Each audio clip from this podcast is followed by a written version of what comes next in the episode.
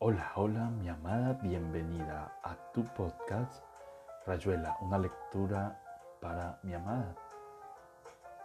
Este podcast lo realizo con todo el amor del mundo para ti. Hoy leeremos otro cuento de este gran escritor. Espero te guste. Te amo, te amo, te amo con todo mi corazón. Axolot. Hubo un tiempo en que yo pensaba mucho en los axolot. Iba a verlos al acuario del jardín de Esplantes y me quedaba horas mirándolos, observando su inmovilidad, sus oscuros movimientos. Ahora soy un axolot. El azar me llevó hasta ellos una mañana de primavera en que París abría su cola de pavo real después de la lenta invernada. Bajé por el boulevard del Port Royal, tomé San Marcel y l'Hôpital, vi los verdes entre tanto gris y me acordé de los leones. Era amigo de los leones y las panteras, pero nunca había entrado en el húmedo y oscuro edificio de los acuarios. Dejé mi bicicleta contra las rejas y fui a ver los tulipanes. Los leones estaban feos y tristes y mi pantera dormía. Opté por los acuarios. Solayé peces vulgares hasta dar inesperadamente con los axolot. Me quedé una hora mirándolos y salí incapaz de otra cosa. En la biblioteca Saint-Geneviève consulté un diccionario y supe que los axolotl son formas larvales provistas de branquias de una especie de batracios del género Amblystoma. Eran mexicanos y lo sabía ya por ellos mismos, por sus rostros rosados aztecas y el cartel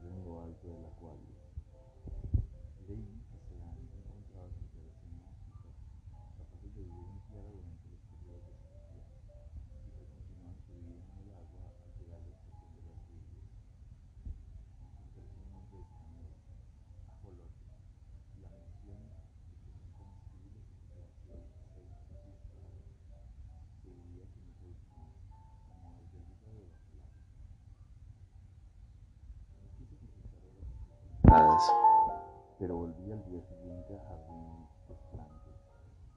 Empecé a ir todas las mañanas, a veces de mañana y de tarde. El guardián de los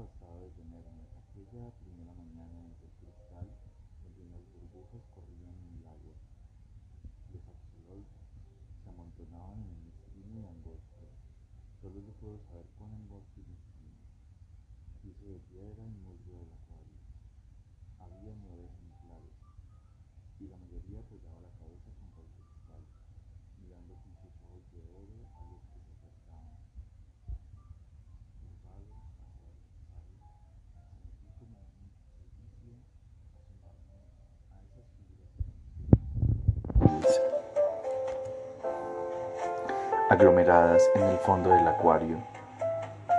Aislé mentalmente una, situada a la derecha y algo separada de las otras, para estudiarla mejor. Vi un cuerpecito rosado y como traslúcido pensé las estatuillas chinas del cristal lechoso,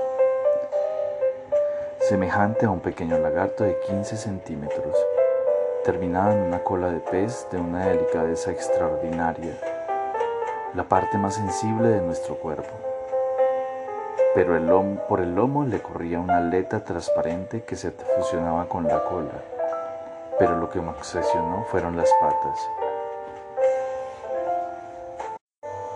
De una finura sutilísima, acabadas en menudos dedos, en uñas minuciosamente humanas, y entonces descubrí sus ojos, su cara, un rostro inexpresivo, sin otro rasgo que los ojos, dos orificios con cabezas de alfiler, enteramente de un oro transparente, carentes de toda vida pero mirando, dejándose penetrar por mi mirada que parecía pasar a través del punto áureo y perderse en un diáfano misterio interior. Un delgadísimo halo negro rodeaba el ojo y lo inscribía en la carne rosa, en la piedra rosa de la cabeza vagamente triangular, pero con lados curvos e irregulares, que le daban una total semejanza con una estatuilla corroída por el tiempo. La boca estaba disimulada por el plano triangular de la cara. Solo de perfil se adivinaba su tamaño considerable. De frente a una fina hendedura rasgaba apenas la piedra sin vida, a ambos lados de la cabeza, donde hubieran debido estar las orejas, le crecían tres ramitas rojas como de coral, una excrescencia vegetal, las branquias supongo y era lo único vivo en él. Cada 10 o 15 segundos las ramitas se enderezaban rígidamente y volvían a bajarse. A veces una pata se movía apenas. Yo veía los diminutos dedos posándose con suavidad en el musgo. Es que no nos gusta movernos mucho y el acuario es tan mezquino. Apenas avanzamos un poco nos damos con la cola o la cabeza de otro de nosotros. Surgen dificultades, peleas, fatiga. El tiempo se siente menos si estamos quietos. Fue su quietud lo que me hizo inclinarme fascinado la primera vez que vi los axolot. Oscuramente me pareció comprender su voluntad secreta, abolir el espacio y el tiempo con una inmovilidad indiferente. Después supe mejor la contracción de las branquias, el tanteo de las finas patas en las piedras, la repentina natación. Algunos de ellos nadan con la simple ondulación del cuerpo. Me probó que eran capaces de evadirse de ese sopor mineral en que pasaban horas enteras. Sus ojos, sobre todo, me obsesionaban. Al lado de ellos, en los restantes acuarios, diversos peces me mostraban la simple estupidez de sus hermosos ojos semejantes a los nuestros. Los ojos de los axolot me decían de la presencia de una vida diferente, de otra manera de mirar. Pegando mi cara al vidrio, a veces el guardián tosía inquieto. Buscaba ver mejor los diminutos puntos áureos, esa entrada al mundo infinitamente lento y remoto de las criaturas rosadas. Era inútil golpear con el dedo en el cristal delante de sus caras. Jamás se advertía la menor reacción. Los ojos de oro seguían ardiendo con su dulce, terrible luz. Seguían mirándome desde una profundidad insondable que me daba vértigo. Y sin embargo, estaban cerca. Lo supe antes de esto, antes de ser un axolotl. Lo supe el día en que me acerqué a ellos por primera vez.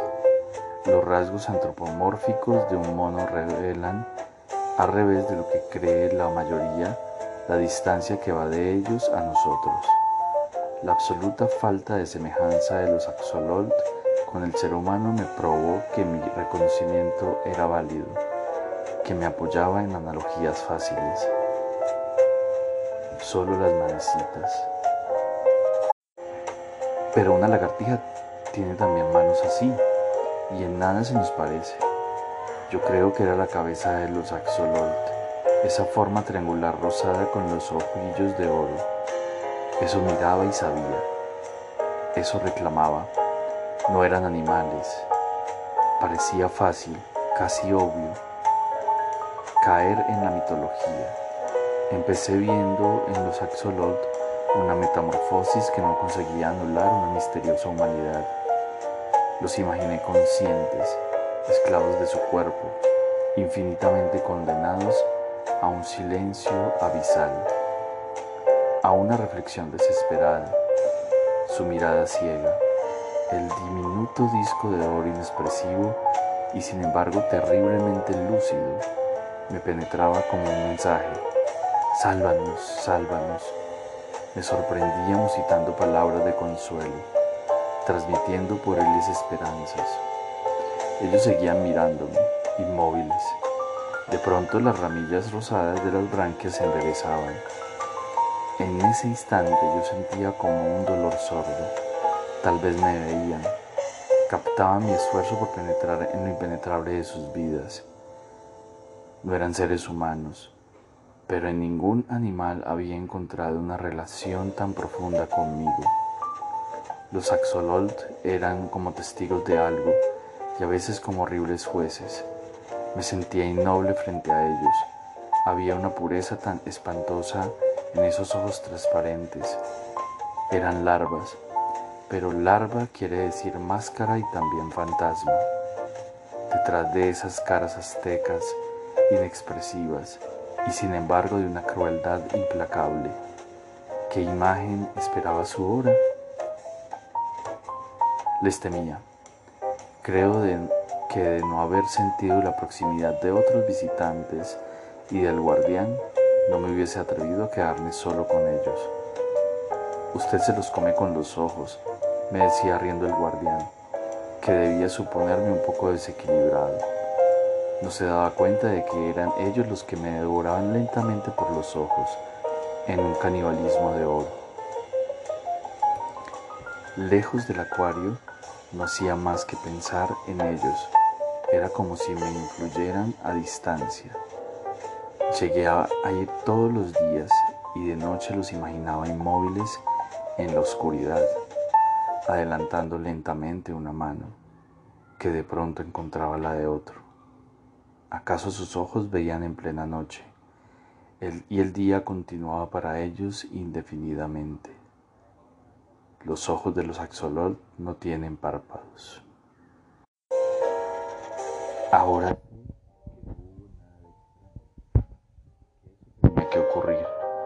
Cada mañana, al inclinarme sobre el acuario, el reconocimiento era mayor. Sufrían, cada fibra de mi cuerpo alcanzaba ese sufrimiento amordazado esa tortura rígida en el fondo del agua. Espiaban algo, un remoto señorío aniquilado, un tiempo de libertad en que el mundo había sido de los axololt. No era posible que una expresión tan terrible que alcanzaba a vencer la inexpresividad forzada de sus rostros de piedra no portara un mensaje de dolor. La, piel, la prueba de esa condena eterna de ese infierno líquido que padecían. Inútilmente quería probarme que mi propia sensibilidad proyectaba en los axololt una conciencia inexistente. Ellos y yo sabíamos. Por eso no hubo nada de extraño en lo que ocurrió. Mi cara estaba pegada al vidrio del acuario. Mis ojos trataban una vez más de penetrar el misterio de sus ojos de oro sin iris y sin pupila. Veía de muy de cerca la cara de un axolol inmóvil junto al vidrio. Sin transición, sin sorpresa, vi mi cara contra el vidrio. En vez del axolol vi mi cara contra el vidrio. La vi fuera del acuario, la vi del otro lado del vidrio. Entonces mi cara se apartó y yo comprendí. Solo una cosa era extraña. Seguir pensando como antes, saber, darme cuenta de eso fue el primer momento como fue en el primer momento como el horror del enterrado vivo que despierta su destino. Afuera mi cara volvía a acercarse al vidrio. Veía mi boca de labios apretados por el esfuerzo de comprender a los axololt. Yo era un axololt y sabía ahora instantáneamente que ninguna comprensión era posible. Él estaba fuera del acuario, su pensamiento era un pensamiento fuera del acuario. Conociéndolo, siendo él mismo, yo era un axololt y estaba en mi mundo. El horror venía, lo supe en el mismo momento de creerme prisionero en un cuerpo de axololt, transmigrado a él con mi pensamiento de hombre, enterrado vivo en un axololt, condenado a moverme lúcidamente entre criaturas insensibles pero aquello cesó cuando una pata vino a rozarme la cara, cuando moviéndome apenas a un lado vi a un axolot junto a mí que me miraba y supe que también él sabía, sin comunicación posible, pero tan claramente. O yo estaba también en él, o todos nosotros pensamos como un hombre, incapaces de expresión. limitados al resplandor dorado de nuestros ojos que miraban la cara del hombre pegada al acuario. Él volvió muchas veces, pero viene menos ahora. Pasa semanas sin asomarse. Ayer lo vi, me miró largo rato y se fue bruscamente. Me pareció que no se interesaba tanto por nosotros, que obedecía a una costumbre. Como lo único que hago es pensar, pude pensar mucho en él. Se me ocurre que al principio continuamos comunicados, que él se sentía más que nunca unido al misterio que lo obsesionaba pero los puentes están cortados entre él y yo, porque lo que era su obsesión es ahora un axolotl, ajeno a su vida de hombre. Creo que al principio yo era capaz de volver en cierto modo a él, a solo en cierto modo, y mantener alerta su deseo de conocernos mejor. Ahora soy definitivamente un axolotl, y si pienso como un hombre, es solo porque todo Axolotl piensa como un hombre dentro de su imagen de piedra rosa. Me parece que todo esto alcancé a comunicarle algo en los primeros días, cuando yo era todavía él, y en esta soledad final a la que él ya no vuelve, me consuela pensar que acaso va a escribir sobre nosotros, creyendo imaginar un cuento, va a escribir todo esto sobre los axolotls.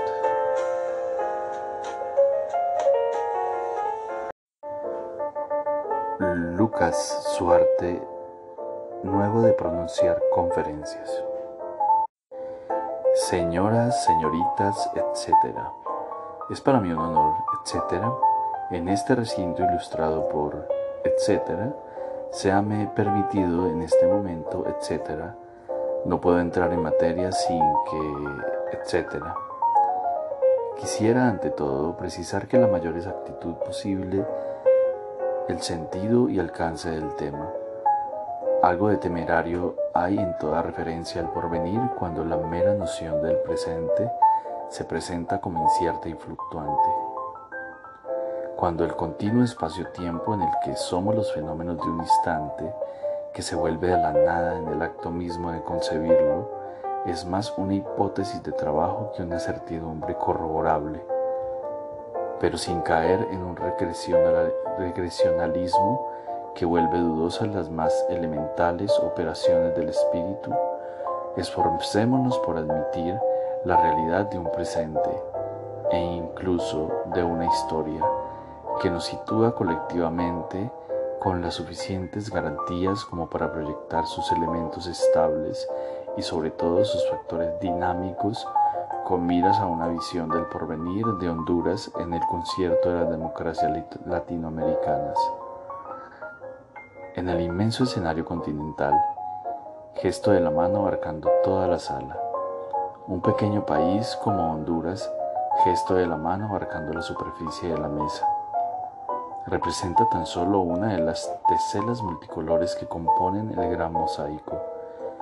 Ese fragmento palpando con más atención la mesa y mirándola con la expresión del que ve una cosa por primera vez. Es extrañamente concreto y evasivo al mismo tiempo, como todas las expresiones de la materia. ¿Qué es esto que toco? Madera, desde luego, y en su conjunto un objeto voluminoso que se sitúa entre ustedes y yo, algo que de alguna manera nos separan con su seco y maldito tajo de caoba. Una mesa. ¿Pero qué es esto? Se siente claramente que aquí abajo, entre estas cuatro patas, hay una zona hostil y aún más insidiosa que las partes sólidas. Un paralelepípedo de aire, como un acuario de transparentes medusas que conspiran contra nosotros, mientras que aquí encima pasa la mano como para convencerse todo sigue plano y resbaloso y absolutamente espía japonés. ¿Cómo nos entenderemos separados por tantos obstáculos? Si esa señora semidormida, que se parece extraordinariamente a un topo indigestado, quisiera meterse debajo de la mesa y explicarnos el resultado de sus exploraciones, quizá podríamos anular la barrera que me obliga a dirigirme a ustedes como si se me estuviera alejando del muelle de Southampton a bordo del Queen Mary, navío en el que siempre tuve la esperanza de viajar, y con un pañuelo empapado en lágrimas y la banda Jarley agitará el único mensaje todavía posible hacia las plateas lúgubremente amontonadas en el muelle. Y ato aborrecible entre todos, porque la comisión directiva ha interpuesto aquí esta mesa semejante a un obsceno cachalote? Es inútil, Señor, que se ofrezca a retirarla, porque un problema no resuelto revuelve por la vía del inconsciente, como también lo ha demostrado Marie Bonaparte en su análisis del caso de Madame Lefebvre, asesina de su nuera a bordo de un automóvil. Agradezco su buena voluntad y sus músculos proclives, a la acción, pero me parece imprescindible que nos adentremos en la naturaleza de este dromedario indescriptible y no veo otra solución que la de abocarnos cuerpo a cuerpo, usted de su lado y yo del mío, a esta censurada línea que retuerce lentamente su abominable cenotafio. Fuera objeto oscurantista, no se va, es evidente. Un hacha, un hacha, no se asusta en lo más mínimo, tiene el agitado aire de inmovilidad de las peores maquinaciones del negativismo que se inserta solapado en las fábricas de la imaginación para no dejarla remontar sin un lastre de mortalidad hacia las nubes. ¿Qué serían su verdadera patria si la gravedad, esa misma, esa mesa omnímoda y ubicua, no pesara tanto en los chalecos de todos ustedes? En la villa de mi cinturón y hasta en las pestañas de esa preciosura que desde la quinta fila no, lo, no ha hecho otra cosa que suplicarme silenciosamente que la introduzca sin tardar en Honduras. Advierto signos de impaciencia. Los sugieres están furiosos. Habrá renuncias en la comisión directiva. Preveo desde ahora una disminución del presupuesto para dos actos culturales. Entramos en la entropía. La palabra es como una golondrina cayendo en una sopera de tapioca. Ya nadie sabe lo que pasa y eso es precisamente lo que pretende esta mesa hija de puta. Quedarse sola en una sola en una sala vacía mientras todos lloramos o nos deshacemos a puñetazos en las escaleras de la salida. Irás a triunfar, basilisco repugnante que nadie finja ignorar esta presencia que tiñe de irrealidad toda comunicación, toda semántica.